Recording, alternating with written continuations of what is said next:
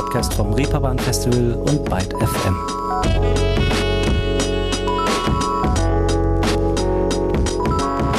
Einen schönen Tag alle miteinander. Willkommen zu einer neuen Folge Ruhestörung, hier so kurz vor dem ersten Advent.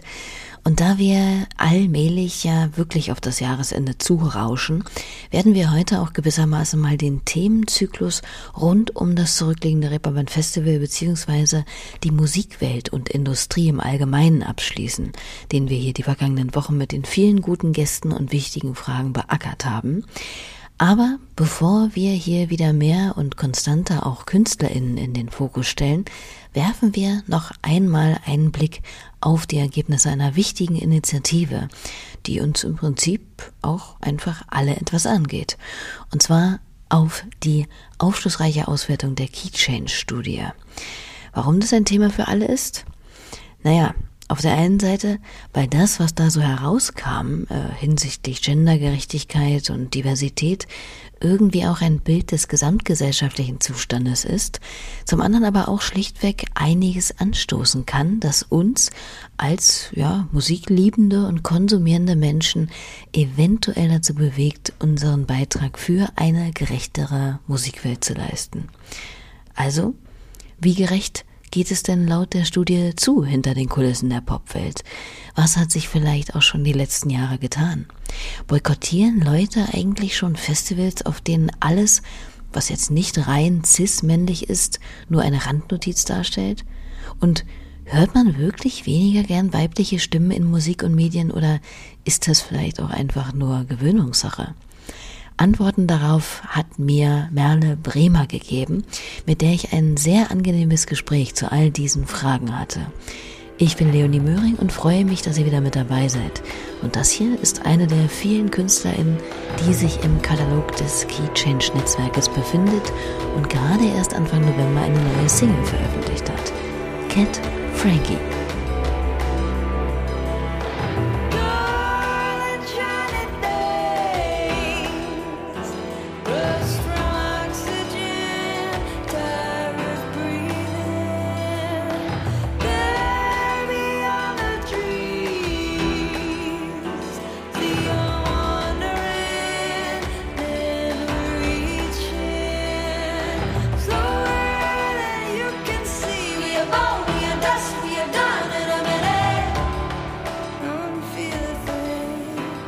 Der wirklich verheißungsvolle Titel Shiny Things von Cat Frankie, die mit diesem Song ihr fünftes im nächsten Jahr erscheinendes Album angekündigt hat. Und sie ist, wie gesagt, eine der zahlreichen MusikerInnen aus dem Talentpool der Initiative Key Change. Und um vielleicht nochmal zu klären, für all die, die mit dem Wort nach wie vor nicht so richtig etwas anfangen können, was Key Change also überhaupt ist und womit sich da befasst wird, bringt Merle Bremer jetzt mal Licht ins Dunkle. Key Change ist eine internationale Initiative, die wir hier vor allem ähm, in Europa bearbeiten, aber auch immer mehr unsere Fühler nach Amerika ausstrecken. Hier in Europa sind wir drei Core-Partner aus Hamburg, London und Stockholm, die an der Key Change Initiative arbeiten und ähm, ergänzt wird unser Netzwerk durch weitere europäische Partner und eben auch Partner aus Kanada. Und Key Change hat sich zum Ziel gesetzt, die Musikindustrie im Prinzip zu revolutionieren und einfach zu einem freundlicheren Umfeld und vor allem inklusiveren Umfeld für Frauen oder auch nicht-binäre Personen zu machen. Ähm, und das tun wir auf verschiedenen Ebenen. Wir haben einmal ein Talentförderprogramm für KünstlerInnen, aber auch für, wir nennen sie InnovatorInnen. Das sind dann eben Frauen oder nicht-binäre Personen, die in der Musikbranche arbeiten, als Bookerin, Promoterin oder ähnlich. Äh, jedes Jahr nehmen 74 Personen an diesem Förderprogramm teil und die bekommen dann Auftrittsmöglichkeiten und damit nun mal auch Sichtbarkeit auf ähm, unseren zwölf europäischen Festivals, die aktuell eben als Partner bei der Initiative Key Change mitwirken. Das ist so einmal der Bereich, dass wir gesagt haben, okay, ähm, es gibt einfach einen großen Mangel und einen Nachteil für Frauen und nicht-binäre Personen in der Musik und wie können wir dagegen vorgehen, was können wir tun? Und da ist eben ein großer Hebel Sichtbarmachung, aber eben auch ähm, die Förderung junger Talente und einfach die Unterstützung dabei, dass sie ihr Potenzial erkennen und es ausschöpfen und dann eben auch in ihrer Karriere weiterkommen. Ähm, und da es ja aber nicht nur am Individuum selber liegt, sondern vor allem ja auch an dem System und der Branche dahinter und vor allem die veralteten Strukturen in der Musikindustrie, haben wir auch eine Absichtserklärung ins Leben gerufen, die Organisationen aus der Musik unterzeichnen können und sich dort eben zu einem 50-50 Gender Balance ähm, in ihren Unternehmen, in ihren Unternehmungen äh, committen können innerhalb von fünf Jahren. Äh, die Pledge ging 2017 an den Start, da war das große Ziel 2022. Da das jetzt so nah ist, äh, stecken wir mit jedem, der diese Absichtserklärung unterzeichnet, ein individuelles Ziel, was aber meist fünf Jahre sind. Und ähm, Mitte diesen Jahres äh, haben wir die 500 geknackt und äh, setzen da eben ganz unterschiedlich an. Es fing an mit einem ausgeglichenen Line-up auf Festivals. Inzwischen gucken wir aber auch eben über diese Absichtserklärung, über diese Pledge auf Teamstrukturen, Führungsebenen. Ähm, da erfolgen die Gespräche recht individuell mit den einzelnen Organisationen und versuchen da sozusagen den Kreis zu schließen, dass wir einmal die Unternehmen sensibilisieren für dieses Thema und ähm, vor allem auch direkt eine Antwort haben auf alle, die sagen, wir würden ja gerne Frauen einstellen, aber es gibt ja keine. Und da haben wir eben den tollen Pool unserer ähm, Key Change TeilnehmerInnen und können sagen, hier sind ganz, ganz tolle KünstlerInnen, hier sind ganz tolle ähm, Frauen, die in der Musik arbeiten, und wollen da, wie gesagt, den Kreis schließen und einfach nicht nur mit der Absichtserklärung Forderungen stellen, sondern auch ganz konkret dabei helfen, diese Ziele zu erreichen. Und in eben diesem beschriebenen Pool, in dem sich, wie gesagt, auch Cat Frankie befindet, kann man sich echt mal umhören. Denn rein genretechnisch ist da eigentlich alles dabei. Von gitarrenlastigem Sound wie Ilgenur, Gör oder dem der Pillow Queens aus Irland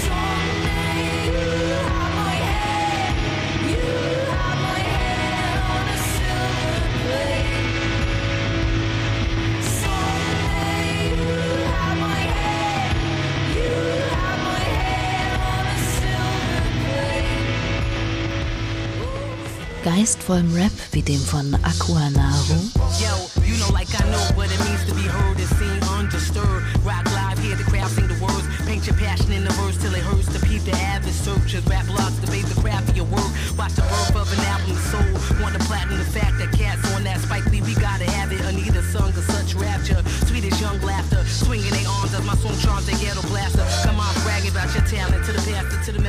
Außerdem findet man dort auch sogartige elektronische Musik wie die von Cora Noa aus Spanien. aber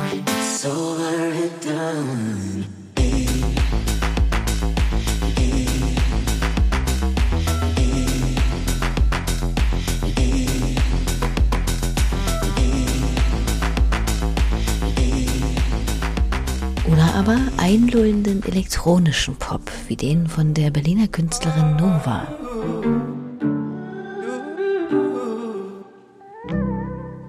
The sun is just another star in the solar system that we live in. And I am wondering about all the ones we don't talk about. Tell me how to get some rest when universes keep colliding. I'm overthinking about everything I'm fading. Slow down. Nova und Mowgli mit dem Track Little Light aus der in diesem Jahr erschienenen EP Moon.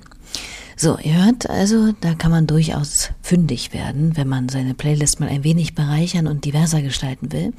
Aber in diesem Roster bzw. Pool befinden sich eben nicht nur KünstlerInnen, sondern generell Frauen oder nicht-binäre Personen aus den Bereichen Management, Marketing, Videoproduktion, Label, Programmierung, Journalismus, ah, Konzertveranstaltungen und so weiter und so fort. Also aus eigentlich ja allen Sparten rund um die Musikindustrie, auf die man zukommen könnte, wenn sich vielleicht auch das eigene Team ein wenig vielfältiger gestalten soll. Und das ist ein gutes Stichwort, denn mich hat mal interessiert, wie es denn eigentlich firmenintern so beim Reeperbahn Festival selbst hinter den Kulissen aussieht. Also wir sind, wir sind auch nicht 50-50, wir haben einen deutlichen Frauenüberschuss. Ähm, wir haben auch, wir sind in den Führungsebenen auf jeden Fall sehr ausgeglichen, außer in der Geschäftsführung.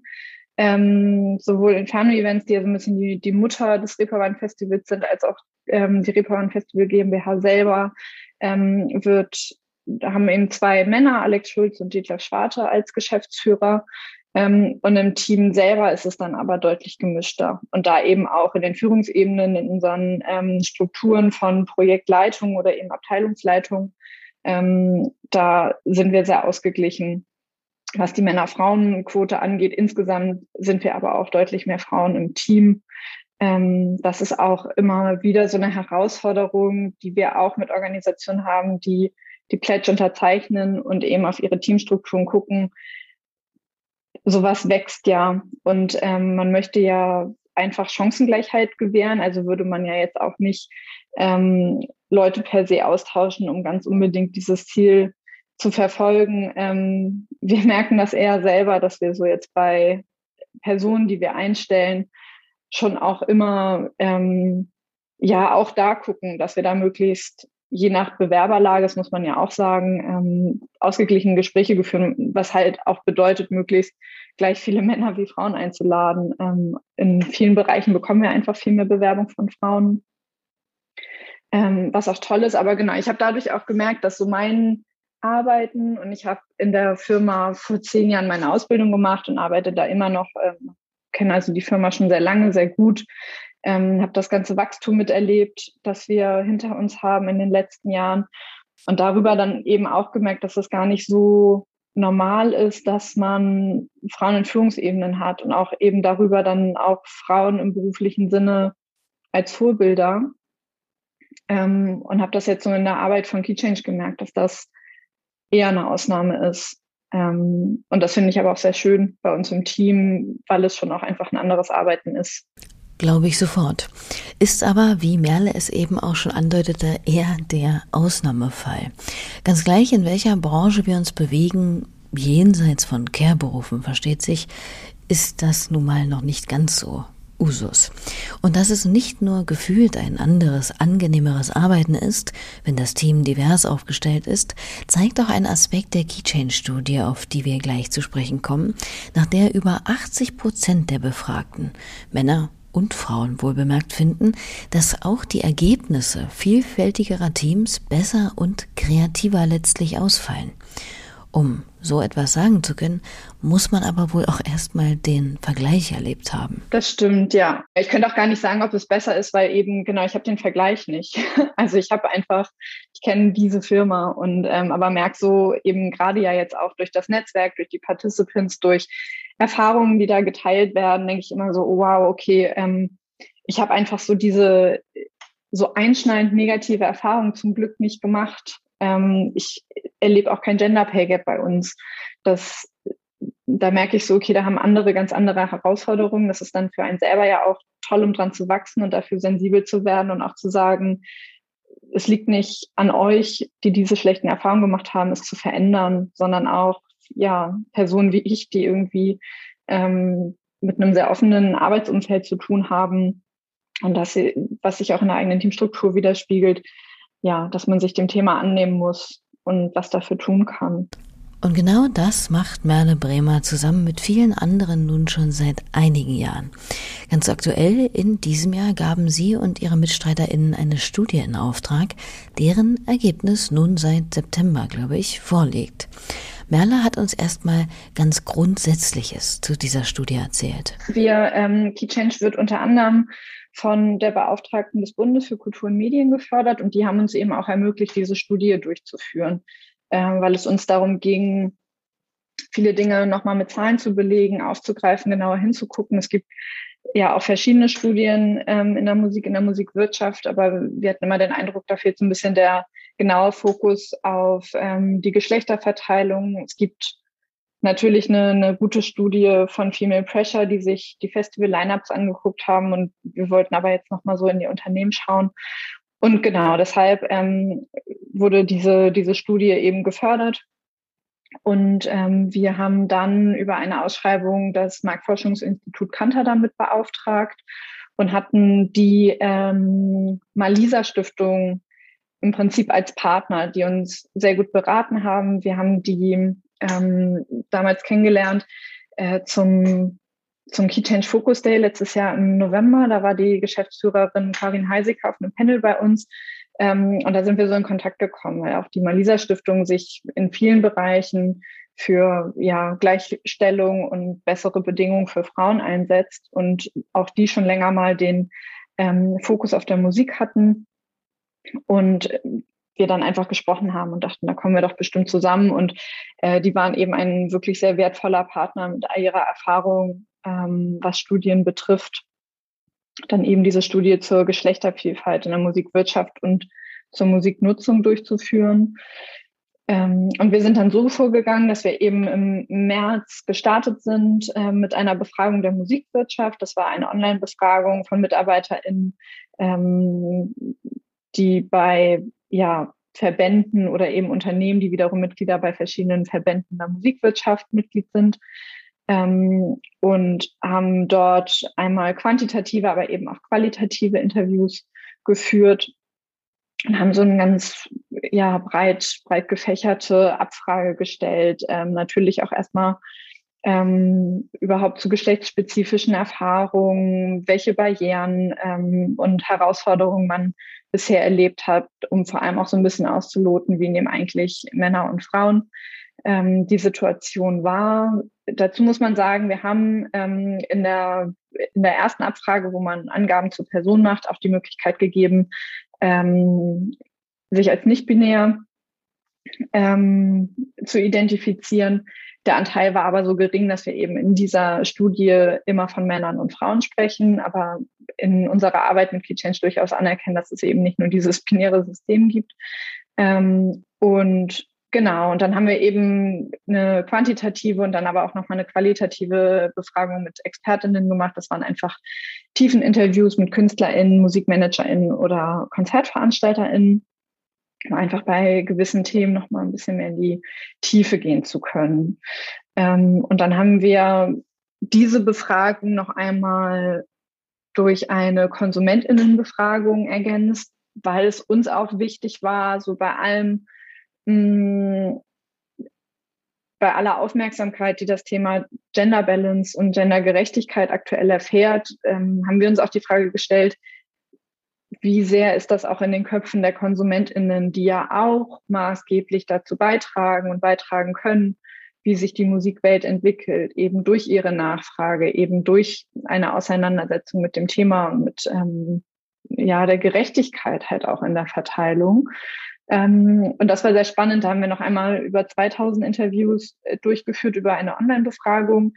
Ähm, die Befragten waren zwischen 16 und 69 Jahre alt und da konnte man dann eben ganz gut in den verschiedenen Altersgruppen erkennen, für wen ist das schon ein Thema, wer hat wirklich auch, wer zieht schon Konsequenzen daraus, also weil dann auch zum Beispiel abgefragt wurde, ob man schon einmal beispielsweise ein Festivalticket nicht gekauft hat, weil das Line-up nicht divers genug war. Und darüber wollen wir natürlich gerne also eine Art Druck erzeugen und auch zeigen, ähm, der Musikwirtschaft eben auch zeigen, wenn ihr langfristig Erfolg haben wollt, dann müsst ihr umdenken.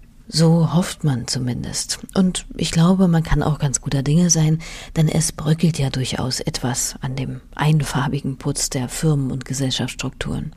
Allerdings muss man auch sagen, etwas langsam. Wobei in der Studie immerhin 42 Prozent der befragten Frauen angaben, dass sich die Chancengleichheit innerhalb der letzten fünf Jahre verbessert habe. Seltsamerweise bewerten bei den befragten Männern ganze 65 Prozent die Entwicklung als fairer. Also nehmen Frauen und Männer die Lage, ja, nicht wahnsinnig überraschend, doch sehr unterschiedlich wahr. Warum? Tja, ein Grund dafür könnte sein, dass vor allem Frauen immer mehr auf das Thema sensibilisiert, empowert oder aufmerksam werden, Männer sich allerdings von dieser Bewegung nicht so ganz persönlich angesprochen fühlen. Und das ist natürlich ein Problem. Du kannst Frauen oder meinetwegen Mädchen noch so selbstbewusst und achtsam für sich selbst und die Missstände werden lassen.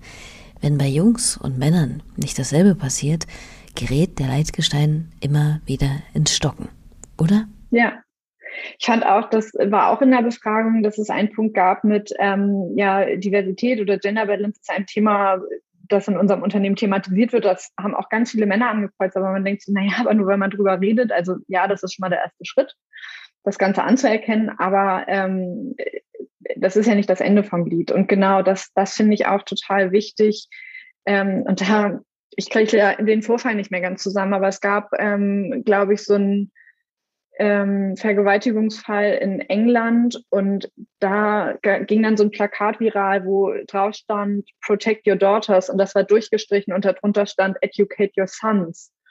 Und das finde ich, das spiegelt sich hier so wieder, dass man, genau, es ist, es wird ja dann auch manchmal so abgetan, ach naja, das ist so ein Frauenproblem. Nee, das geht uns alle was an. Und ja, Frauen sind da gerade die Benachteiligten, aber auch das, was ich dann schon meinte, auch da zeigen Studien, dass diversere Teams bessere Ergebnisse, also auf jeden Fall auch diversere Ergebnisse erzielen. Und also so, dass man auch sagt, ähm, wenn man das so unemotional wirtschaftlich betrachtet, ähm, bleibst du auch irgendwie nur relevant, wenn du dich dahin diverser aufstellst. Und das ist ja, also ich finde das auch super wichtig, da einfach weiterzumachen und zu sagen, das ist, das ist kein Frauenproblem. Das ist ein gesellschaftliches Problem und da müssen wir alle ran und dann werden wir auch alle davon profitieren. So ist es wohl. Und ich will jetzt um Gottes Willen nicht sagen, dass hier alle Männer oder so da völlig renitent gegenüber sind. Bei weitem nicht. Aber diese Studie zeichnet ja dann dennoch ein recht eindeutiges Bild. Das war für mich auf jeden Fall schon mal sehr spannend, also wie weit die Wahrnehmungen des Status quo derzeit so auseinandergehen. Was waren denn jetzt aber vielleicht für Merle so besonders überraschende Ergebnisse der Studie? Ich fand, ähm, also bei mir persönlich hat sich auf jeden Fall eingebrannt, dass die Quote gar nicht so positiv gesehen wird. Ähm, und mit Key Change, aber auch ich persönlich bin einfach auch großer Fan der Quote, weil ich glaube, dass wir anders nicht weiterkommen. Ähm, natürlich hat das dann ja auch irgendwie eine, eine Art Tiefe, dass die Frauen sagen, ähm, sie sind kein Fan der Quote, weil sie ja nun mal für ihr Talent und für ihr Können gebucht werden wollen und nicht, weil eine Quote erfüllt werden muss. Das ist sehr verständlich. Ähm, das hat mir aber auch gezeigt, okay, wir müssen irgendwie an dem Imagequote was tun, weil sie wirkt. Da gibt es Zahlen, auch wir haben in unserer Studie ja auch nochmal so alternative Quellen oder ergänzende Quellen äh, aufgezeigt zu Studien, die schon einmal durchgeführt wurden, die eben genau zeigen, dass dort, wo Quoten eingesetzt werden, eben auch deutlich mehr Frauen ähm, gebucht werden, in Führungsebenen kommen. Und da habe ich so gedacht, okay, wir müssen deutlich machen, dass äh, nur weil es eine Quote gibt, es nicht mehr bedeutet, dass die Qualität darunter leidet, sondern dass man trotzdem für sein Können gebucht wird, ähm, aber die Quote nun mal dafür sorgt, dass der Platz freigehalten wird. Und ähm, das fand ich zum Beispiel sehr eindrücklich. Ansonsten muss ich sagen und halt auch leider sagen, gab es nicht so Punkte, wo ich jetzt total überrascht war. Also ähm, es überrascht mich nicht, dass Männer und Frauen die Situation noch sehr unterschiedlich wahrnehmen, auch ähm, so die geschlechtsspezifischen Erfahrungen. Es überrascht mich nicht, dass Frauen deutlich häufiger unangemessene Kommentare und Witze hören als Männer. Ähm, da war nicht viel bei, wo ich dachte, ach ja, guck, was aber auch ja ein bisschen traurig ist, ähm, aber was uns natürlich auch bestärkt, in unserer Arbeit da weiterzumachen. Das in jedem Fall. Tja, aber das mit der Quote, muss ich sagen, fand ich tatsächlich wiederum gar nicht so überraschend. Also, um vielleicht vorher mal konkret zu werden, nur 52 Prozent der Frauen sind laut der Keychain-Studie für eine Quote von mindestens 50 Prozent weiblicher Führungskräfte in der Musikbranche, 54 Prozent für eine Mindestquote für Frauen und geschlechtsspezifische Minderheiten in Festival-Lineups und nur 49 für selbige im Radio.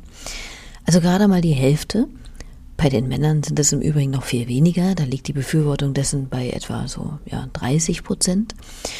Und naja, ich kann das ein bisschen verstehen, denn ich habe mich persönlich auch lange dagegen gewehrt, also gegen eine Quote, weil ich eben dachte, nur auf mich persönlich bezogen, ich bekäme dann halt irgendwas geschenkt, was mir vielleicht gar nicht zustünde. Aber mal ganz ehrlich, ist das bei einigen Männern nicht schon immer so? Wie oft hat man schon davon gehört oder gelesen, Frauen müssen sich einfach mehr anstrengen, dann bekämen sie auch vielleicht mal höhere Posten, während Männer bei gleicher, man unkt vielleicht sogar manchmal schlechterer Leistung ganz selbstverständlich ins nächste Level gewunken werden. Da wird es einfach vielleicht nur nicht ganz so stark thematisiert. Also Allah, du bekommst den Job nur, weil du ein Mann bist. Dabei ist das tatsächlich manchmal gar nicht so falsch. Und dann kommen natürlich noch die Barrieren hinzu, die eine Frauenquote erheblich überbrückbarer machen würde, wie zum Beispiel die seit Ewigkeiten gewachsenen rein männlichen Netzwerke. Da hineinzukommen, sich zu etablieren und diskriminierungsfrei aufzusteigen, ist ja in etwa genauso schwer wie als äh, gerade Zahl zu befreundeten ungeraden Zahlen gehören zu wollen. Ich bin mir nicht sicher, ob das so ein glücklich gewähltes Beispiel ist, aber ihr wisst ja, was ich meine. Als Top-Hindernisse für die berufliche Weiterentwicklung gaben in der Studie über 54 Prozent der Frauen bestehende Beziehungen Hashtag Vetternwirtschaft an. Und ja, vermutlich wirklich Vetternwirtschaft, nicht Base oder Vetterinnenwirtschaft. Danach folgten Stereotype und Vorurteile mit 49 und intransparente Entscheidungskriterien mit 47 Prozent. Eine Quote würde dem zumindest mal eine gerechte Ausgangsposition entgegenstellen. Doch wie gesagt, ich kenne das ungute Gefühl, für eine Moderation oder so nur gebucht worden zu sein, weil da eventuell eine Veranstaltung seine Frauenquote erhöhen will. Ja, ich kann das auch äh, total gut verstehen und kann auch total gut nachvollziehen, dass man äh, sich da vielleicht auch immer erstmal gekränkt fühlt oder so. Und ich glaube, es ist vor allem der Umgang damit. Es ist ja vor allem so dieses, ja, wir brauchen noch eine Frau. So, ich glaube, das muss aufhören. Ich glaube, so, ja, ich glaube wirklich der Umgang und so dieses, naja, für eine Quotenfrau bist du ja gar nicht so schlecht in deinem Job. Ah ja, äh, danke. Also das ist, ich glaube, das ist so ganz viel das Gerede drumherum, was es so kaputt macht. Und, ähm, und am Ende, na, ich wünsche mir nichts sehnlicher, als dass wir diese Quote nicht mehr brauchen. Also dass es sich natürlich ähm, in einer idealen Welt alles irgendwie so toll entwickelt, dass wir uns davon verabschieden, auf jeden Fall. Aber genau, jetzt gerade ist es nun mal so, dass man wirklich nur Erfolg sieht, wenn er messbar wird und wenn eine Quote das vorgibt. Aber ich verstehe das total. Ich werde auch gekränkt. Und ich, wie gesagt, ich glaube wirklich, ähm, man kann das bestimmt nur verändern, indem sich der Umgang oder die Formulierung damit verändert. Ähm, und natürlich ist es am Ende so, dass wenn du diese Quote erfüllen musst oder willst, dann musst du halt gezielt die Personen suchen, die dir dabei helfen, das zu erfüllen. Und dann, ja, bucht man sicherlich aus Quote drei Frauen mehr als ähm, die letzten drei Plätze mit Männern zu füllen. Aber ähm, es, wie du halt sagst, ne, es wird dann nicht in Frage gestellt, ob die Männer vielleicht auch schlechter wären, sondern es ist dann immer so, naja, die wurden jetzt wegen Quote gebucht. Nee. Also ja, die Plätze wurden ihnen vorgehalten, aber sie wurden gebucht, weil sie gut sind. Und ähm, ich glaube, das ist ganz viel Formulierung, Kommunikation, der Umgang damit, den das prägt und äh, weshalb das, glaube ich, auch immer noch äh, ja einfach so zu einem Teil ähm, nicht hoch angesehen ist oder eben auch manchmal Leute noch kränkt, wenn auch nur zum kleinen Teil. Weil es ja immer unterstellt, dass man äh, nicht alleinig fürs Können gebucht wurde, was aber irgendwie Quatsch ist, weil ich manchmal so denke ich, oder wir nehmen das ja auch wahr, dass Leute dann ja wegen der Quote gezielt nach Frauen gucken, aber dann denken, ey, mega, da sind doch super tolle KünstlerInnen, da sind ähm, total fachkundige ähm, InnovatorInnen, mit denen man Stellen besetzen kann. Das hilft ja auch manchmal dann einfach dabei, das Talent überhaupt zu entdecken, es zu finden und es dann zu buchen. Das stimmt. Auch ein wichtiger Aspekt. Genau wie der Punkt von Merle, dass sich das Image und die Kommunikation rund um die Quote einfach auch ein bisschen ändern muss. Ist in etwa so wie mit dem Gendern. Fragen danach, ob man jetzt noch Schneemann oder Kerzenhalter überhaupt sagen darf, äh, ziehen im Prinzip ja das ganze zugrunde liegende wichtige Anliegen in den Dreck. Und was ich übrigens auch nochmal nicht unwichtig finde zu erwähnen in diesem Quotenkontext ist, Dass diese, also auch meine Gefühlslage, nur wegen der Quote an einen Job zu kommen oder so, auch Zeugnis dessen ist, dass Frauen sich chronisch unterschätzen, was auch dazu führt, sich weniger zuzutrauen und mutig auch mal Risiken einzugehen. Zu diesen Schlüssen kommt auch die Key Change Studie. Dass das alles natürlich keine genetische, sondern eine Mensch- oder ja, vielleicht auch manngeschaffene Gegebenheit ist, sollte man meinen, liegt auf der Hand. Und doch dachte ich beim Lesen der Studie des Öfteren, meine Güte, du lebst echt ganz offensichtlich in einer Blase. Denn das sehen ja scheinbar bei weitem nicht alle so. Das ging mir auch total so zum Beispiel ähm, eben auch so mit Blick auf diese KonsumentInnenbefragung, weil ich auch so, ne, man, man überall taucht dieses Thema auf, gefühlt ist es irgendwie in aller Munde und gleichzeitig wird man aber auch so erinnert, nee, das ist halt auch die Bubble, in der ich bin und das ist irgendwie, genau, es ist mein Umfeld, das ist mein Arbeitsumfeld, die ähm, sehr sensibel schon dafür geworden sind, die auch sicherlich schon mal anfangen, ihre eigenen Playlisten, ihre eigenen Algorithmen auf Spotify oder sonst wo zu hinterfragen und zu gucken, ähm, höre ich eigentlich ausgeglichene Playlists oder nicht und woran liegt das? Ähm, und da habe ich auch nochmal gemerkt, ja, irgendwie ist dieses Thema allgegenwärtig, aber es hat einfach auch noch keine Aus- oder es hat noch sehr wenig Auswirkungen auf das Verhalten der, äh, ja, der Mehrheit, würde ich jetzt mal so in den Raum stellen. Ähm, ich glaube, dass sich viele schon damit auseinandersetzen, aber da ist irgendwie echt noch viel zu tun, wenn man dann einfach mal wieder so aus seiner Blase rauskommt, über seinen Tellerrand drüber guckt. Ähm, dann muss man da doch echt noch ganz schön ja für die Sensibilisierung arbeiten. Und ähm, ich selber habe jahrelang ähm, immer gesagt oder auch wirklich geglaubt, ich mag Musik von Männern viel lieber. Und da dann auch irgendwie mal zu erkennen, okay, ja, klar, weil wenn ich halt viele männliche Künstler höre, dann werden, wird mir mein Algorithmus das auch weiterhin so vorschlagen. Gleichzeitig bin ich auch mit öffentlich-rechtlichen Radiosendern aufgewachsen, ähm, wo einfach so viel Musik von Männern gespielt wird als von Frauen. Das, das hat dann ja auch echt ganz viel mit Prägung zu tun und wie sich Geschmack entwickelt. Und das finde ich ist nochmal so ein ganz, ganz spannender Aspekt. Und da hatte ich jetzt so das Gefühl, ach, äh, genau, es ist leider alles nicht überraschend, was wir da rausgefunden haben mit der Studie.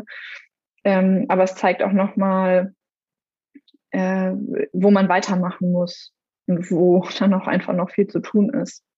Ja, das ist auf jeden Fall auch ein weiteres spannendes Feld, finde ich. Also das mit den Hörgewohnheiten.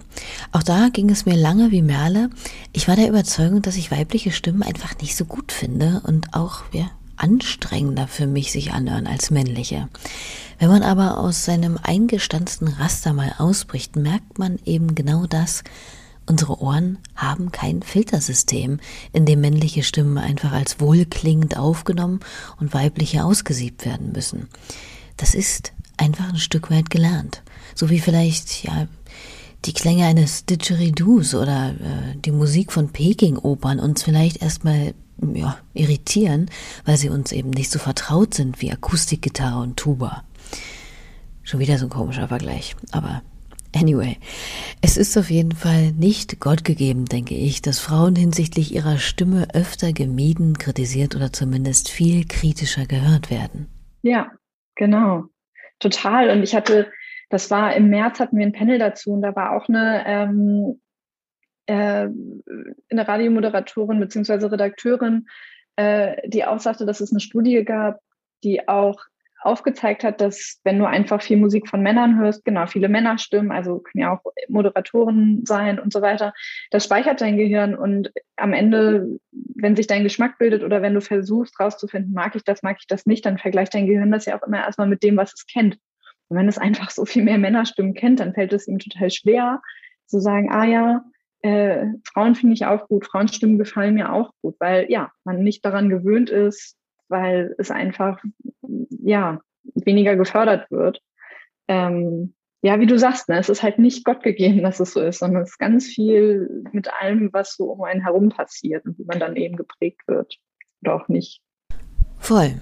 Deshalb vielleicht an dieser Stelle einfach nochmal ein kleines Medley guter Frauenstimmen aus der Musik bzw. dem Key Change Roster, die nicht nur gut sind, sondern auch irren Facettenreichtum zeigen.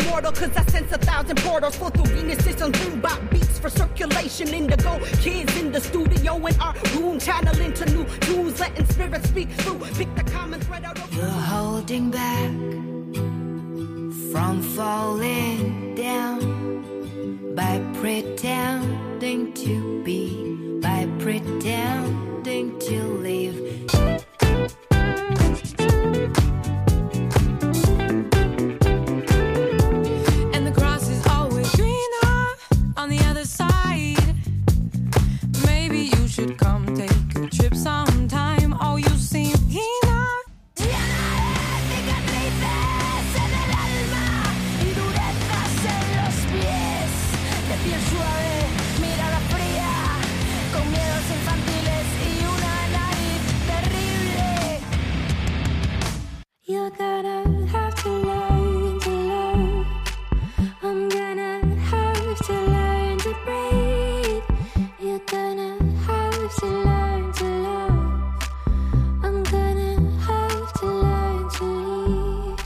Der Reihenfolge nach waren das Kim Mortal, The Rodeo, Disco, Yes, Bala und Croy. So, und da wir hier nicht jedes Detail der Studie durchackern können, wer das gern tun möchte, der kann sich natürlich sehr gern auf der Seite des Reeperbahn Festival zum Beispiel die Studienergebnisse nochmal genauer ansehen. Ist wirklich sehr übersichtlich und grafikreich präsentiert. Aber wir wenden uns jetzt nochmal der Zukunft beziehungsweise den eventuell praktischen Schlüssen zu. Gibt es denn aus der Studie resultierende Handlungsempfehlungen, nenne ich es jetzt mal? Keine wahnsinnig neuen. Also es ist wirklich viel so, dass wir viel äh, zum Anlass nehmen, weiterzumachen, weil wir immer noch glauben, dass ähm, Talentförderung unheimlich wichtig ist, dass ähm, Mentorings wichtig sind. Das haben wir ja auch nochmal so abgefragt, auf welche ähm, ja, Fördermöglichkeiten man auch sinnvoll erachtet. Und ich glaube, wir müssen einfach weitermachen, äh, darauf aufmerksam zu machen, dass dieses Problem besteht und das, und das sozusagen in, in allen Bereichen. Jetzt haben wir natürlich schon 500 oder über 500 tolle Organisationen, die diese Absichtserklärung unterschrieben haben und äh, die da sehr sensibel sind, mit denen wir da viel im Austausch sind, gucken, mh, dass dieses Quotenziel erreicht wird. Ähm, ich glaube, und das ist, das ist was, was man auch mitnimmt, auf jeden Fall, ist wirklich so, die KonsumentInnen dahingehend zu sensibilisieren. Und ich meine, ein wahnsinnig viel gezogenes Beispiel dieses Jahr ist ja die ganze Rock am Ring-Debatte. Und ich fand es wirklich auch erschütternd oder beziehungsweise hat mich auch das wieder so aus meiner Blase geholt, wie viele Frauen unter diesen Instagram-Post ähm, geschrieben haben, dass es ihnen ja wirklich völlig egal ist und äh, sie sich ganz sicher sind, wenn Frauen genauso gut Musik machen würden wie Männer, würden die ja genauso gebucht werden. Und da anzusetzen und zu sagen, das ist leider nicht so, das ist leider nicht das Problem. Ähm, damit spricht man gerade irgendwie Frauen großes Können ab und das stimmt einfach nicht. Und da irgendwie mehr ähm, Awareness zu schaffen, dass das ein strukturelles Problem ist und dass man aber auch eben als Konsumentin über das eigene Verhalten ähm, da durchaus auch Druck ausüben kann, damit sich was verändert. Aber es ist jetzt nicht so, dass wir jetzt einen ewig langen Actionplan davon abgeleitet haben, weil es uns schon ähm, mit unseren Aktivitäten rund um Key Change bestärkt hat, da weiterzumachen. Ähm, und das mag ich an unserer Arbeit auch sehr. Wir setzen ja sehr auf Vermischung von Netzwerken und das kam dabei eben auch raus. Also wir sind Klar, in unserem Talentförderprogramm, das richtet sich an Frauen oder nicht-binäre Personen. Ähm, als Mann kann man da nicht teilnehmen, aber in unserem Pool mit BotschafterInnen für die Initiative oder natürlich auch mit allen, mit denen wir zur Pledge sprechen, ähm, sprechen wir auch viel mit Männern und machen auch da die schöne Erfahrung, dass da wirklich viele auch total Lust haben, an diesem Wandel ähm, mitzuarbeiten. Und man muss ja auch mit ihnen sprechen, weil sie sitzen ja einfach noch auf überwiegend auf den Führungs- und Entscheidungspositionen. Ähm, und ich glaube, da muss man weitermachen, um dann auch diese Kernerkenntnis, die diese Studie mitgebracht hat, dass eben Männer und Frauen die Situation ganz unterschiedlich einschätzen, ähm, um auch das weiter auszuweichen und da ähm, beide näher anzugleichen, um auch den Männern bewusst zu machen, das ist ein Problem und ähm, das müssen wir sichtbarer machen.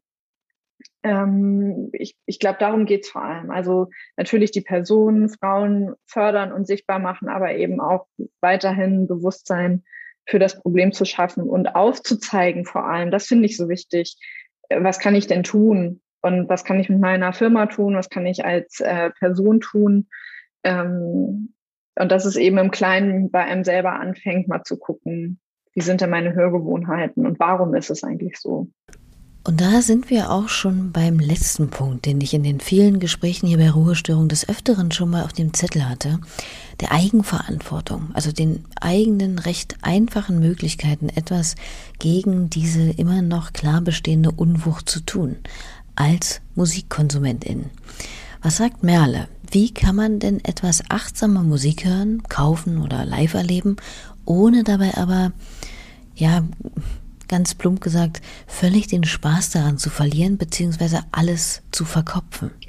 Also ich persönlich habe wirklich, äh, ich habe einfach angefangen, mir mehr Frauen anzuhören auf Spotify. Also und das kam auch über ähm, verschiedene Wege. Also ich bin zum Beispiel großer Gorillas-Fan und großer Fan von Damon Albarn und mag einfach, wie der ja wirklich auch viel mit jungen KünstlerInnen arbeitet ähm, und war vor ein paar Jahren, als die Gorillas ihr Humans-Album rausgebracht haben, haben die so ein kleines Festival in England gemacht und da war ich und er hatte seine ganzen Feature-Guests eingeladen, die wirklich viele Frauen waren und äh, so eine Little Sims war dabei und Kali Uchis und das waren alles so Frauen, wo ich so dachte, mega okay, ich guck mal, was machen die denn eigentlich solo? Und finde das so geil und habe dann einfach so gemerkt, ach guck mal, der Spaß geht gar nicht verloren und guck mal, ich kann ja weiter Gorillas hören und andere Bands, die komplett mit Männern besetzt sind, aber ich höre jetzt halt auch mehr Frauen in meinen Playlists. Und ähm, das Verrückte an all diesen schönen Algorithmen ist ja, das merken die, also kriegt man das irgendwie auch mehr vorgeschlagen. Und